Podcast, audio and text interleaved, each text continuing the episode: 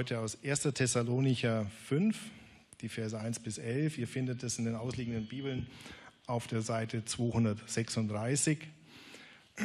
Heute in der Predigt wird es darum gehen, wie Jesus seine Jünger lehrt und vorbereitet, dass er nicht nur stirbt und aufersteht, sondern eines Tages auch wiederkommen wird. Und im ersten Thessalonicher Brief greift der Apostel Paulus dieses Thema auf und, und lehrt die Christen in Thessalonich, dass sie mit dem Wissen im Hintergrund, dass Jesus wiederkommt, auch anders leben sollen. 1. Thessalonicher 5, 1 bis 11. Von den Zeiten und Stunden aber, liebe Brüder, ist es nicht nötig, euch zu schreiben, denn ihr selbst wisst genau, dass der Tag des Herrn kommen wird wie ein Dieb in der Nacht. Wenn sie sagen werden, es ist Friede, es hat keine Gefahr, dann wird sie das Verderben schnell überfallen, wie die Wehen eine schwangere Frau, und sie werden nicht entfliehen. Ihr aber, liebe Brüder, seid nicht in der Finsternis, dass der Tag wie ein Dieb über euch komme. Denn ihr alle seid Kinder des Lichtes und Kinder des Tages. Wir sind nicht von der Nacht noch von der Finsternis. So lasst uns nun nicht schlafen wie die anderen, sondern lasst uns wachen und nüchtern sein. Denn die schlafen, die schlafen des Nachts. Und die betrunken sind, die sind des Nachts betrunken. Wir aber, die wir Kinder des Tages sind, wollen nüchtern sein, angetan mit dem Panzer des Glaubens und der Liebe und mit dem Helm der Hoffnung auf das Heil. Denn Gott hat uns nicht bestimmt zum Zorn, sondern dazu, das Heil zu erlangen durch unseren Herrn Jesus Christus, der für uns gestorben ist, damit, ob wir wachen oder schlafen, wir zugleich mit ihm leben. Darum ermahnt euch untereinander und einer erbaue den anderen, wie ihr auch tut.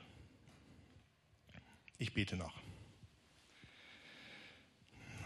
Lieber Jesus, wir danken dir für dein Wort. Wir danken dir, dass dein Wort wahr ist und dass du es mit der festen Gewissheit uns auch sagst, dass wir uns darauf stützen sollen und es nicht für gering achten sollen. Denn dein Wort, es lehrt uns, es weist uns zurecht und es hilft uns auf dem rechten Weg zu bleiben, damit wir deinen Willen tun und zugerüstet werden zu guten Werken.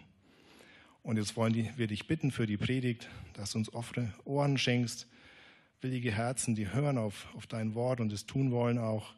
Und wir bitten dich für den Matthias, dass er uns dein Wort auslegt, dass genau diese Zurüstung und Ermutigung geschehen möge. Amen.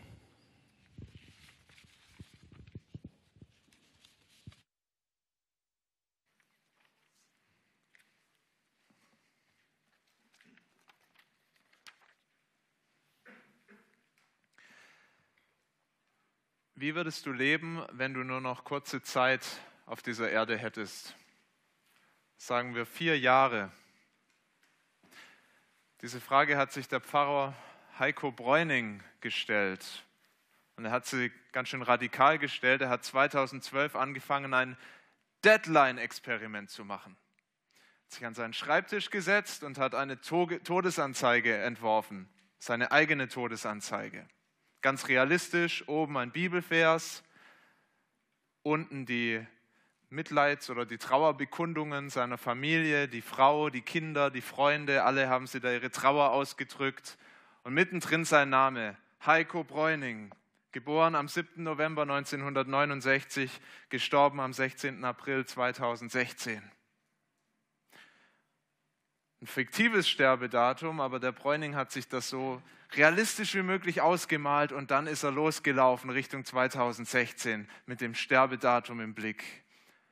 Und es war ihm am Ende so realistisch, schreibt er in seinem Buch, dass er am 16. April 2016 aufgewacht ist mit einem sehr, sehr mulmigen Gefühl. Werde ich diesen Tag überleben? Ich verrate euch nicht, wie es ausgegangen ist. Ihr müsst es selber lesen. Dieser Pfarrer hat das Experiment nicht gemacht, weil er eine Todessehnsucht hatte, sondern weil er gemerkt hat, ich lebe mein Leben so Tag für Tag, lebe es so dahin und mir fehlt der Fokus. Und was kann mir Fokus geben im Leben, wenn ich mir bewusst mache, meine Tage sind gezählt? Das ist biblisch. Es gibt ein Psalmwort, Psalm 90, da heißt es, Herr, lehre uns bedenken, dass wir sterben müssen, dass wir klug werden.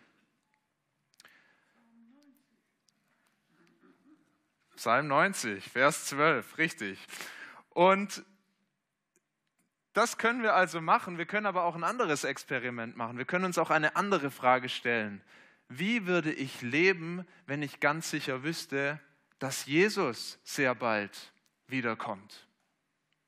Das ist eine Frage, die ist uns vielleicht ein bisschen weiter weg, weil wir haben schon viele Menschen sterben sehen, aber wir haben es noch nie erlebt, dass Jesus wiedergekommen ist. Und doch ermutigt Jesus uns, er ruft uns auf, in dem Wort, was wir heute lesen, mit diesem Fokus zu leben und dieser Fokus darauf, dass Jesus wiederkommt, dass er gerade im Himmel ist, aber dass er wiederkommen wird, dieser Fokus, der ordnet unsere Prioritäten. Der kann richtig dein Leben einmal durcheinander würfeln und du hast einen klaren Blick, wie du leben sollst. Und ich hoffe, dass Gott uns das zeigt durch das Wort, was Jesus erstmal seinen Jüngern gesagt hat und auch uns zuspricht. Und ich möchte dafür beten, dass wir das verstehen.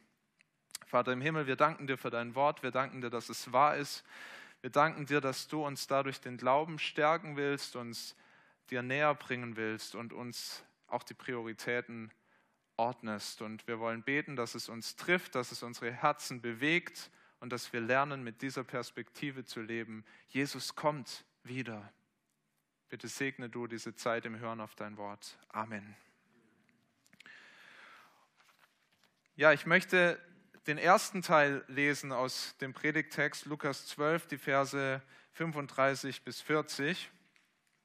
Gehen in zwei Schritten durch den Text. Wer das Gottesdienstblatt hat, der hat das schon gesehen.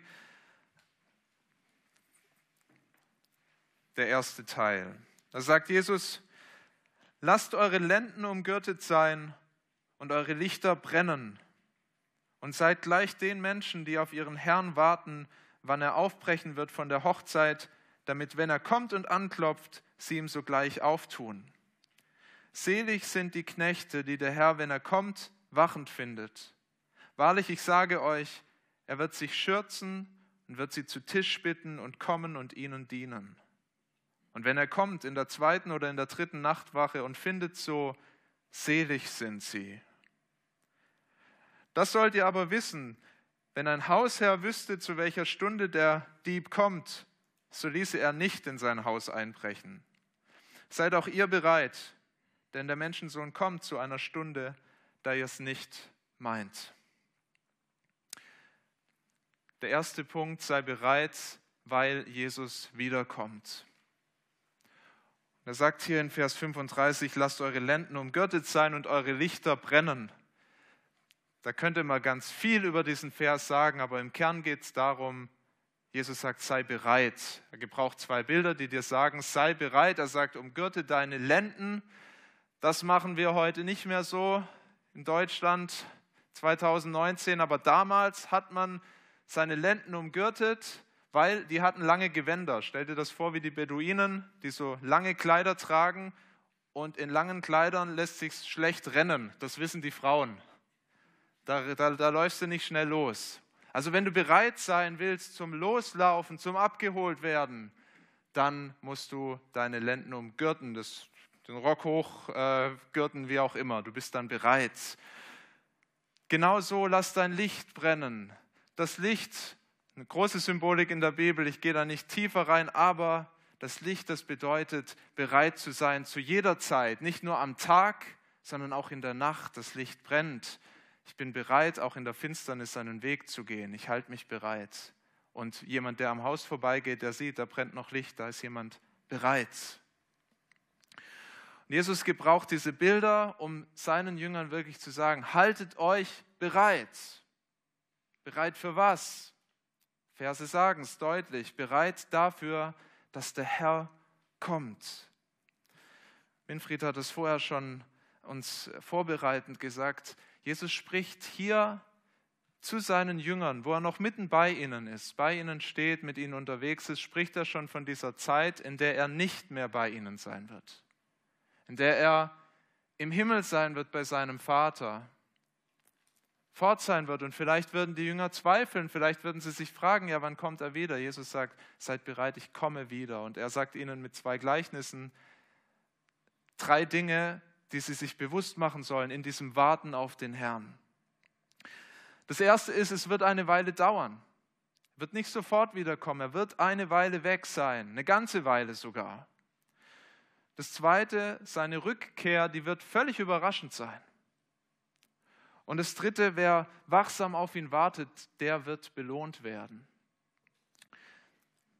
Das Erste, es wird eine Weile dauern, das sind die Verse 36 und also bis 38 eigentlich. Es wird eine Weile dauern. Jesus gebraucht ein Bild, ein erstes Gleichnis, wo er sagt, ich werde weg sein, das ist wie wenn ein Herr weggeht von seinem Haushalt, aus seiner Villa, was auch immer, und er geht zu einer Hochzeit.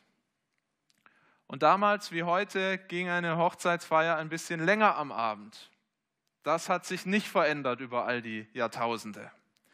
Da wurde lange gefeiert.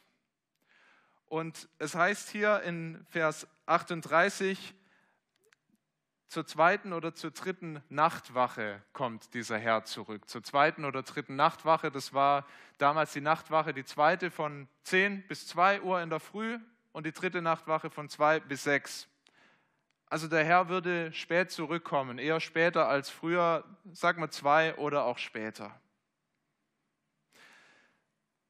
Jetzt wären das schlechte Knechte, wenn sie um zehn sagen, so, jetzt machen wir Feierabend, der Alte ist nicht zurück, ich gehe dann mal ins Bett. Das wäre ein schlechter Knecht, oder? Ein guter Knecht, der wartet, der weiß, mein Herr ist auf der Hochzeit, der ist ein bisschen länger weg, aber der wird heute Abend wiederkommen, den kann ich zurückerwarten. Ich weiß nicht wann, aber er wird zurückkommen und er wartet kenne das aus diesen ganzen Adelsserien. Wer schaut das? Downton Abbey oder so? Also ich, ich schaue es nicht, aber ich habe Verwandtschaft, die das schaut. Meine Frau schaut das gern. Ja, und ich nehme es einfach mal an, ich können mir sicher welche bestätigen.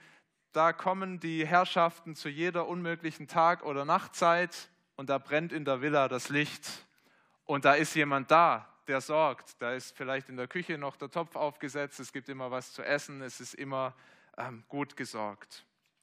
So machen das die guten Knechte. Sie warten auf ihre Herren. Und Jesus sagt, macht das auch so.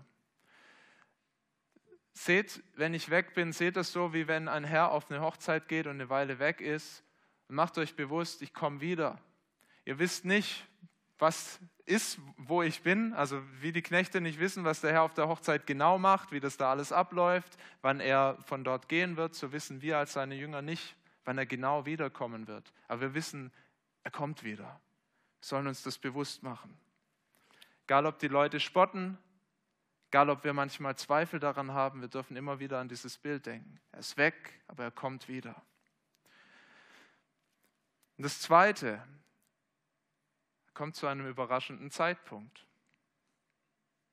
Jesus sagt das, es wird ganz überraschend sein. Er benutzt ein Bild, ein zweites Gleichnis. Er sagt, das wird so sein wie ein Dieb, der in der Nacht kommt. Ganz überraschend. Und wer die Zeitungen gelesen hat diese Woche oder Fernsehen geschaut hat, der hat mal wieder ein Beispiel dafür bekommen, wie das ist, wenn der Dieb ganz überraschend kommt in der Nacht. Das grüne Gewölbe in Dresden, ein großes Kunstmuseum. Ganz überraschend kamen die Diebe in der Nacht. Sie haben da die Scheiben eingeschlagen und sie haben Edelsteine, kostbarsten Schmuck geraubt, wo die, wo die Experten sagen, das können wir gar nicht beziffern, was das wert ist, was die da geklaut haben. Und da gab es Sicherheitskameras, da gab es auch einen Nachtwächter, aber es hat nichts gebracht. Warum? Weil der Dieb überraschend kam. Überraschend haben sie zugeschlagen, mitten in der Nacht. Jesus sagt, wenn ein Hausherr wüsste, zu welcher Stunde der Dieb kommt, so ließe er nicht in sein Haus einbrechen.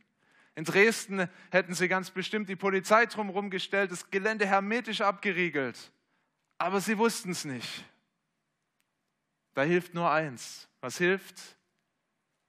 Immer bereit sein allzeit bereit. Das ist genau die Aufforderung, die Jesus seinen Jüngern gibt. Seid immer bereit, dass ich komme. Wie der Hausherr immer bereit sein muss, dass der Dieb kommt. Seid bereit.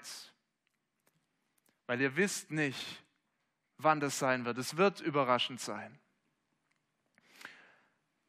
Und das haben in der langen Geschichte der Christenheit viele nicht geglaubt, dass das überraschend sein wird. Es haben immer wieder Leute gerechnet und sie haben die Offenbarung genommen und sie haben sich ausgerechnet, das genaue Datum, wann er kommt. auch in jüngster Zeit. 1988 gab es in Amerika einen NASA-Ingenieur, der hat berechnet, dies ist das Jahr des Herrn, 1988, Jesus kommt wieder, ganz bestimmt. Und Pat, deine Landsleute, die sind Experten da drin im Ausrechnen, wann Jesus wiederkommt. Nur sechs Jahre später, 1994, hat Harold Camping gesagt, dies ist das Jahr des Herrn. Harold Camping hat ein Buch geschrieben und er hat nachgelegt, noch ein zweites Buch, warum 1994 das Jahr sein wird, wenn Jesus wiederkommt. Vielleicht erinnert ihr euch noch an 2012, da gab es diese Prophezeiung, der Maya-Kalender hat den Weltuntergang prophezeit und da kamen dann auch Christen und haben gesagt, das muss das Jahr des Herrn sein. Macht euch bereit.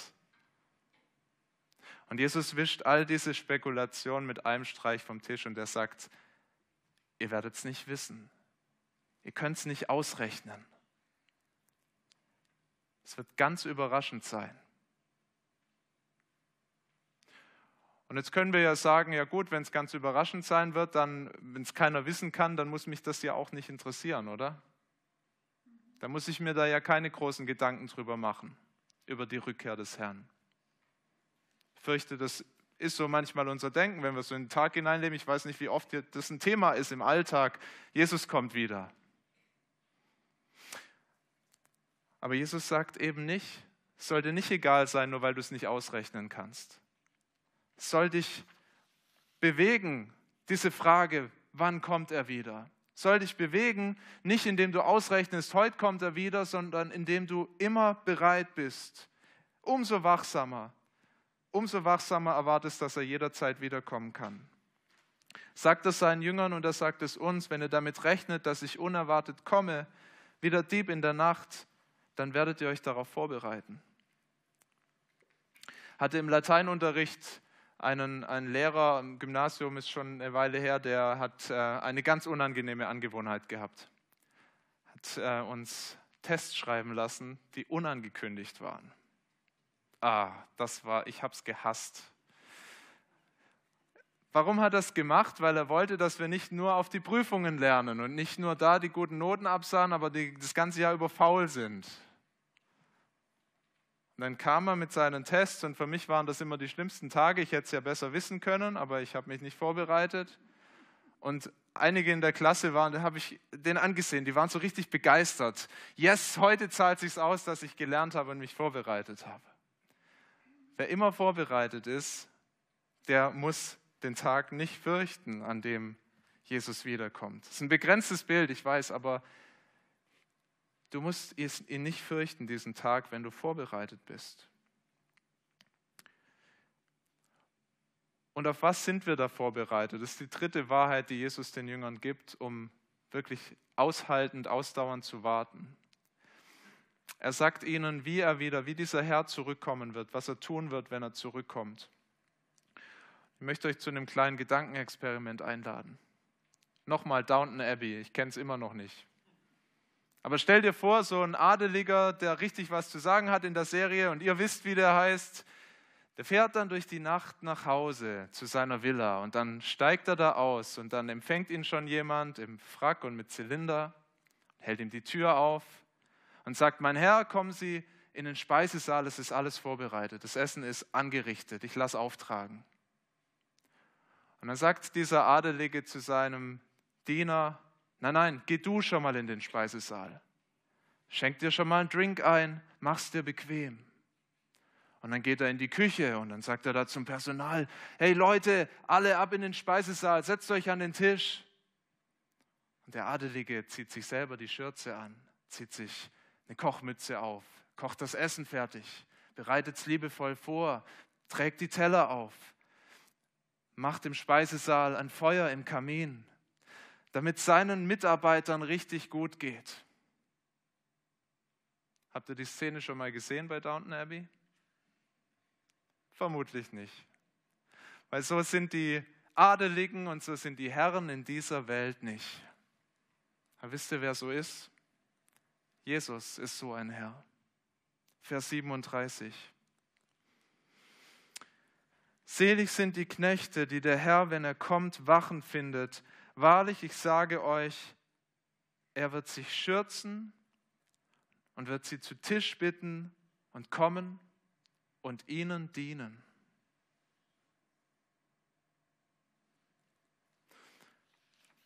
Verstehst du, was Jesus hier sagt? Haltet euch bereit, ich werde wiederkommen und dann, dann werde ich euch dienen. Ich werde ganz gut, ganz treu für euch sorgen. Das wird ein wunderbarer Tag. Stellt alles auf den Kopf, was wir über das Verhältnis von Knecht und Herr wissen, wie das so läuft in unserer Welt. Jesus liebt sie, er dient ihnen, er gibt sich für sie hin. Wenn einer zu 100 Prozent verdient hätte, dass man ihm dient, dann doch Jesus, der Herr des Universums, Gott selbst. Und dieser Jesus sagt, ich verzichte darauf, freiwillig. Gehen auf Weihnachten zu, wir feiern das, dass Jesus darauf verzichtet hat, dass er die ganzen Reichtümer im Himmel, dass er sie hinter sich gelassen hat und er wird ganz klein und er kommt als Mensch auf diese Welt, als Baby in der Krippe. Er wird arm für uns, wird ein erwachsener Mann, er sagt den Menschen, ich, der Menschensohn, der Menschensohn ist nicht gekommen, um sich dienen zu lassen, sondern um zu dienen und sein Leben zu geben als Lösegeld für viele. Er ist ein Herr, der seinen Menschen dient und er gibt sein Leben am Kreuz für deine und für meine Schuld. Er bezahlt alles damit wir Frieden haben können mit Gott. Und jetzt sagt uns Jesus, wisst ihr was? Ich bin einmal so gekommen und ich werde wieder so kommen. Als euer Diener. Ich werde für euch sorgen, wie ihr euch das nicht ausmalen könnt. Wie das in dieser Welt nicht passiert. Die Herren dienen hier nicht so ihren Knechten, aber ich werde euch so dienen. Ich werde mich schürzen. Ich werde für euch sorgen.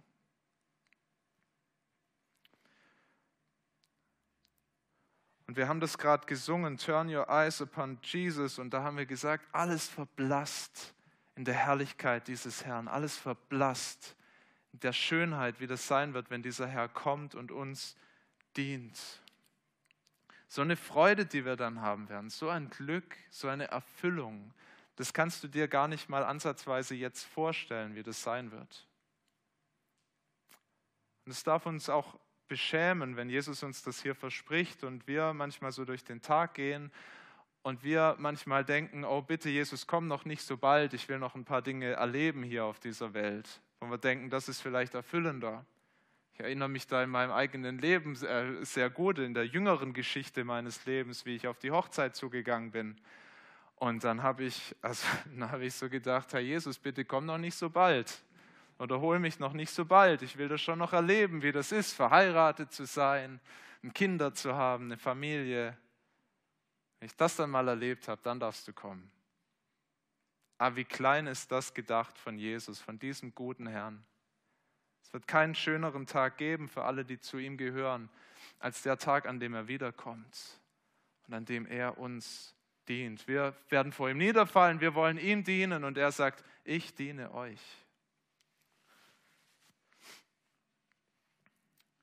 Und das müssen wir wissen, den Blick müssen wir haben auf Jesus, was für ein wunderbarer Herr er ist, was für ein wunderbarer, wie er uns dient, wenn wir jetzt in den zweiten Teil gehen, der sehr herausfordernd wird für uns. Wir müssen uns klar machen, was für einem Herrn wir dienen. Jetzt kommt Petrus in Vers 41 zu Jesus, weil Petrus hat Gesprächsbedarf. Er sagt, Herr, sagst du dieses Gleichnis zu uns oder auch zu allen? Wir erinnern uns, es war ein großer Platz oder ein großer Landstrich und da standen nicht nur die Jünger, da standen auch die Menschenmassen, Tausende, die da bei Jesus standen. Und er hat immer wieder zu den Massen gesprochen und dann wieder zu seinen Jüngern und dann wieder zu den Massen. Und Petrus kam in all dem so ein bisschen durcheinander und er fragt jetzt, ist das jetzt für uns Jünger, für den engsten Kreis? Oder sagst du das hier allen? Und Jesus gibt so eine typische Jesus-Antwort könnt ja sagen, ich sage es für euch Jünger, ich sage es für die Massen, aber Jesus erzählt ein Gleichnis. Das ist cool. Ich lese uns das. Ich lese uns den, gleich den ganzen Abschnitt bis zum Ende. Jesus antwortet Petrus, zu wem er das Ganze sagt. Er sagt, wer ist denn der treue und kluge Verwalter, den der Herr über seine Leute setzt, damit er ihnen zur rechten Zeit gibt, was ihnen zusteht. Selig ist der Knecht, den sein Herr, wenn er kommt, das tun sieht. Wahrlich, ich sage euch, er wird ihn über alle seine Güter setzen. Wenn aber jener Knecht in seinem Herzen sagt, mein Herr kommt noch lange nicht, und fängt an, die Knechte und Mägde zu schlagen, auch zu essen und zu trinken und sich voll zu saufen, dann wird der Herr dieses Knechtes kommen an einem Tag, an dem er es nicht erwartet, zu einer Stunde, die er nicht kennt, und wird ihn in Stücke hauen lassen und wird ihm sein Teil geben bei den Ungläubigen. Der Knecht aber, der den Willen seines Herrn kennt, hat aber nichts vorbereitet noch nach seinem Willen getan, der wird viele Schläge erleiden müssen. Wer ihn aber nicht kennt und getan hat, was Schläge verdient, wird wenig Schläge erleiden. Denn wem viel gegeben ist, bei dem wird man viel suchen. Und wem viel anvertraut ist, von dem wird man umso mehr fordern.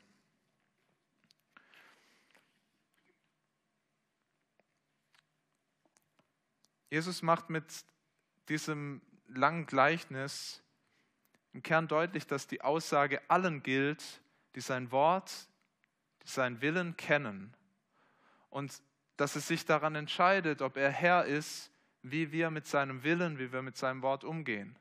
Das ist der Punkt. Daran entscheidet sich. Das Gleichnis ist sehr einfach. Erzählt von einem Knecht, der treu ist der Herr geht aus dem Haus, er verreist für eine längere Zeit und er vertraut seinem Knecht das Haus an, den ganzen Haushalt mit den Bediensteten. Und er sagt, passt gut darauf auf, verwalte das gut. Und dann geht er. Und im ersten Fall macht der Knecht genau das. Er kümmert sich gut um die Angestellten, er kümmert sich gut um das ganze Haus, alles im tip-top, picobello-Zustand, als der Herr zurückkommt. Und natürlich freut sich der Herr, wir würden uns auch freuen. Wenn du jemand dein Haus gibst und sagst, pass da auf, kümmere dich um den Rasen und alles und dann kommst du nach Hause und alles ist fein, super. Dem kann ich mehr Verantwortung geben. So sagt Jesus. Der wird mehr anvertraut bekommen. Der zweite Knecht untreu oder der zweite Fall, es ist ja der gleiche Knecht, aber er kann auch untreu sein.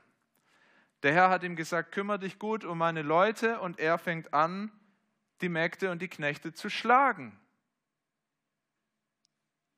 bitter zu unterdrücken. Er geht auch in den Weinkeller dieses Herrn, er sucht sich den besten Wein aus und kippt sich mal so richtig fürstlich einen rein und betrinkt sich.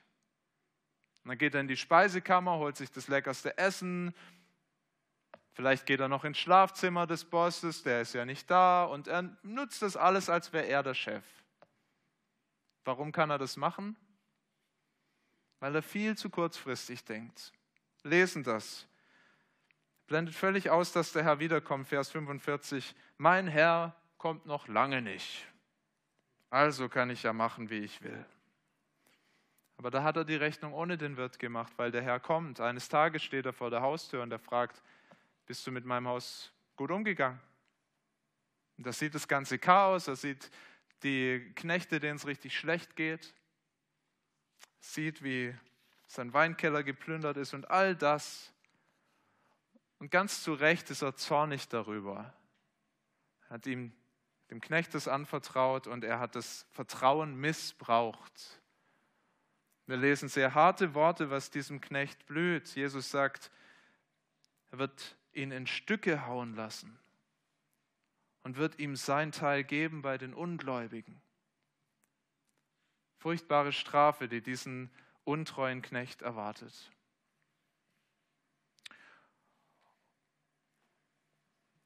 Und wieder ist der Herr in diesem Gleichnis Jesus selbst. Und die Knechte in diesem Gleichnis sind wir. Wie reagieren wir auf sein Wort? Wie reagieren wir auf seinen Willen? Sagt zu Petrus, er sagt zu uns, es gibt nur zwei Wege, wie du leben kannst. Entweder bin ich dein Herr und du tust das, was ich dir sage, du lebst nach meinem Willen. Oder du bist selbst der Herr für eine Zeit lang geht das gut. Wir haben es gesehen im Gleichnis. Für eine Zeit lang konnte der Herr sein und sich da austoben. Aber dann rechne nicht damit, dass meine Verheißungen dir gelten.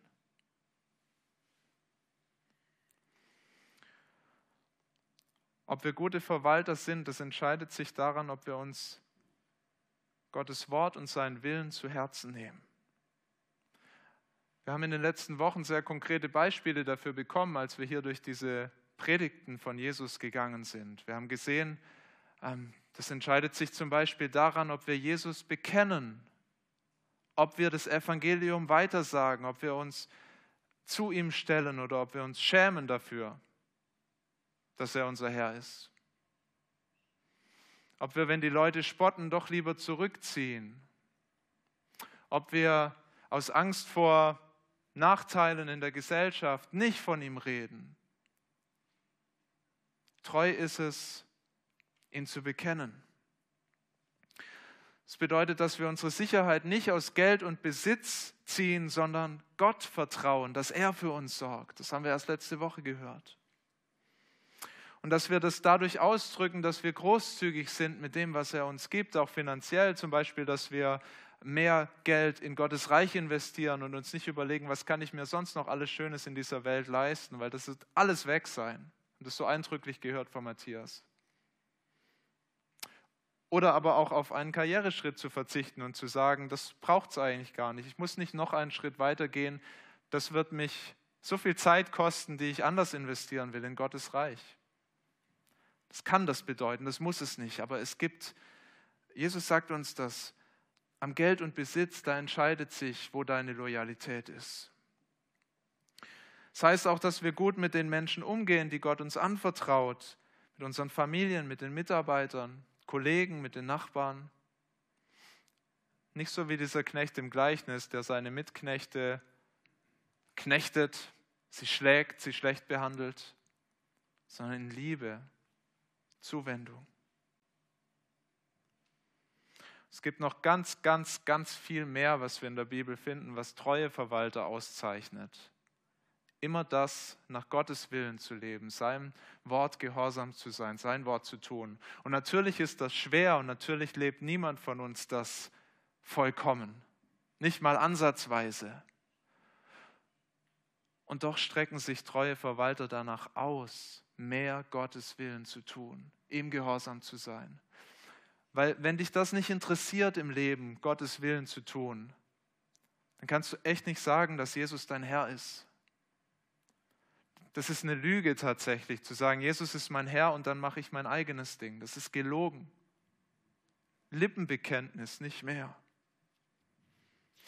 Und die Bibel sagt uns an verschiedenen Stellen, dass Lippenbekenntnisse nicht reichen werden. Es wird nicht reichen, einfach zu sagen, Herr, Herr, es muss sich ausdrücken im Leben, dass Jesus wirklich mein Herr ist.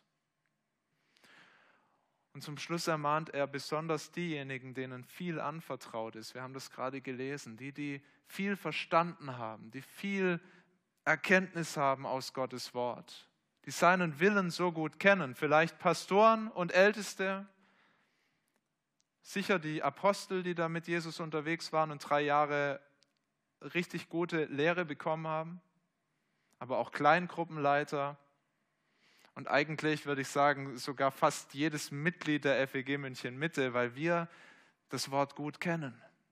Aber damit ist uns auch viel anvertraut. Es ist uns viel gegeben, was wir leben sollen, wonach wir streben sollen.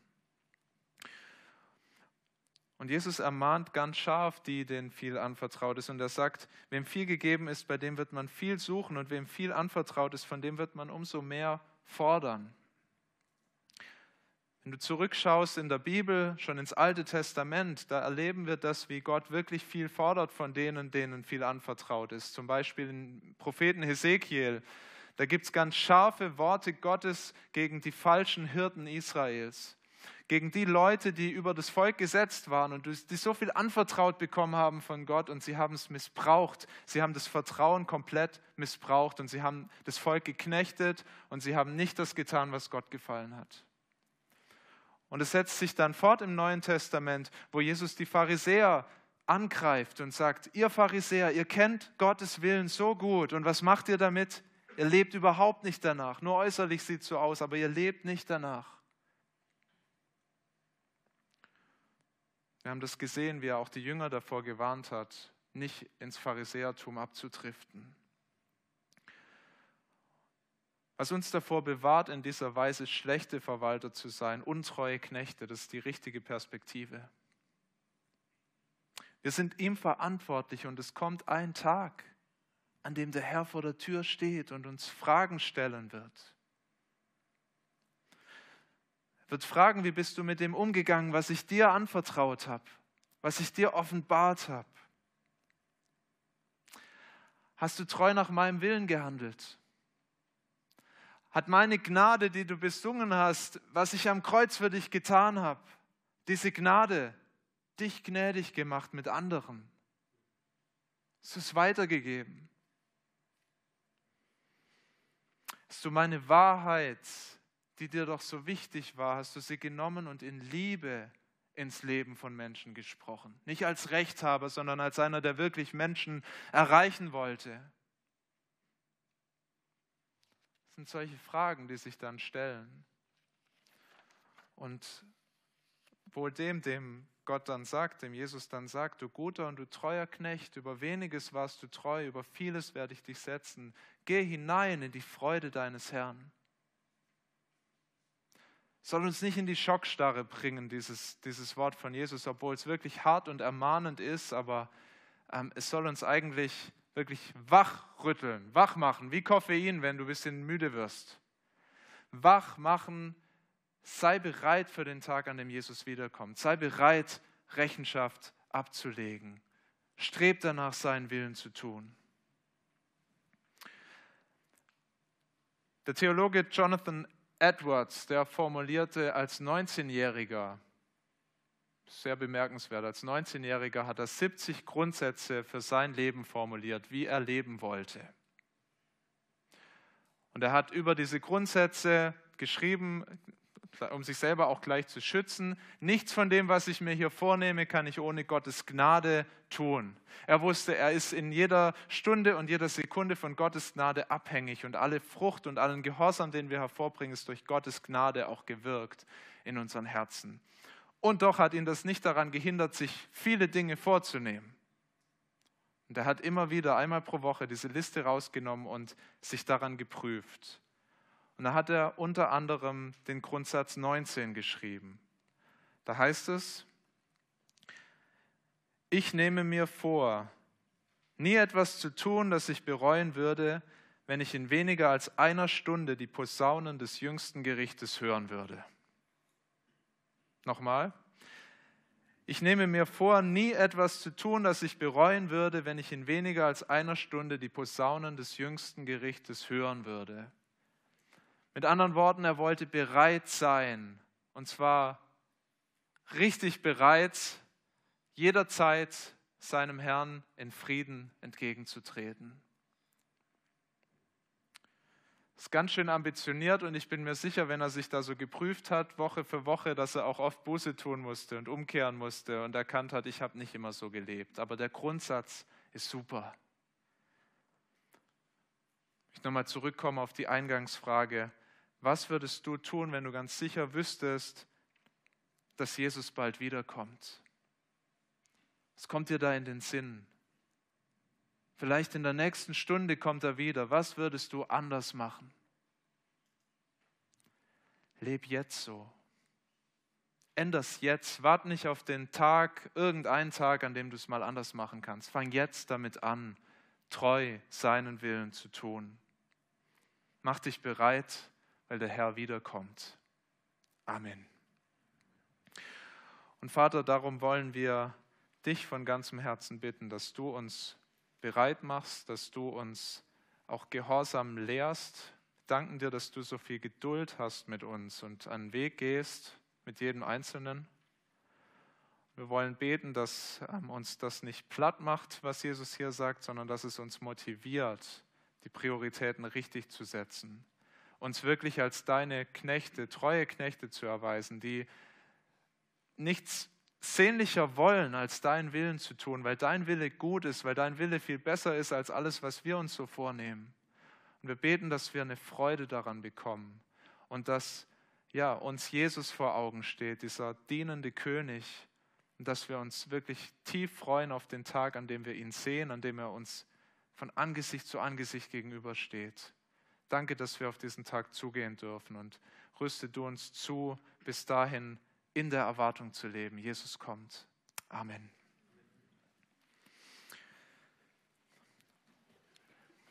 Ja, ein Lied, was uns beim Warten ebenfalls hilft, ist Es kommt der Tag. Das singen wir jetzt gemeinsam und lasst uns gern dazu aufstehen.